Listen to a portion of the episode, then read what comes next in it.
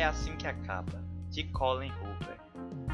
Traz a história da jovem Lily, uma moça destemida que sai da casa dos pais e decide morar sozinha, à procura da realização de seus sonhos.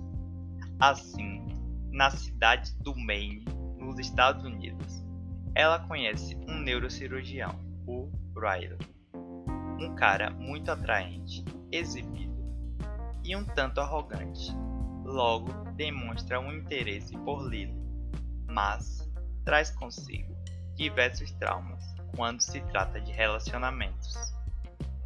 O livro mescla o passado de Lily, quando mostra passagens de seu diário da adolescência, e o presente tão instigante, cheio de dúvidas e amor.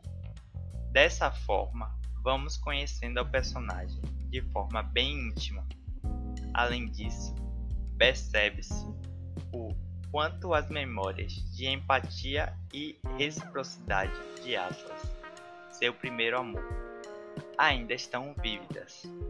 Em suma, a Colin escreveu de forma tão tênue entre o certo e o errado, discutindo essa dicotomia quando nos apresenta temas reais, pertinentes, os quais não devem ser esquecidos, como violência doméstica e psicológica.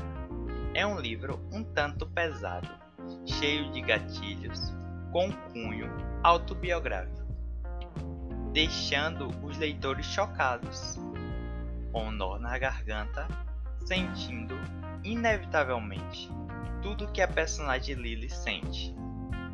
Nesse sentido, a autora mostra o lado humanismo da sua forma mais doida, os dois lados da moeda de uma pessoa, nem boa nem má, dividindo opiniões, um caminho bível no qual os leitores se veem.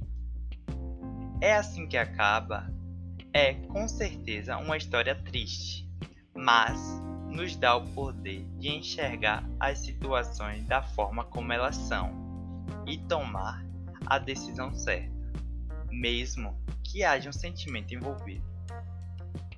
É um livro que eu recomendo a vocês e com certeza é um dos melhores livros da Colin Hoover. É assim que acaba é muito mais que uma história de entretenimento. É uma história que tem muito a te mostrar e te contar, e provavelmente irá lhe tocar de uma forma inacreditável.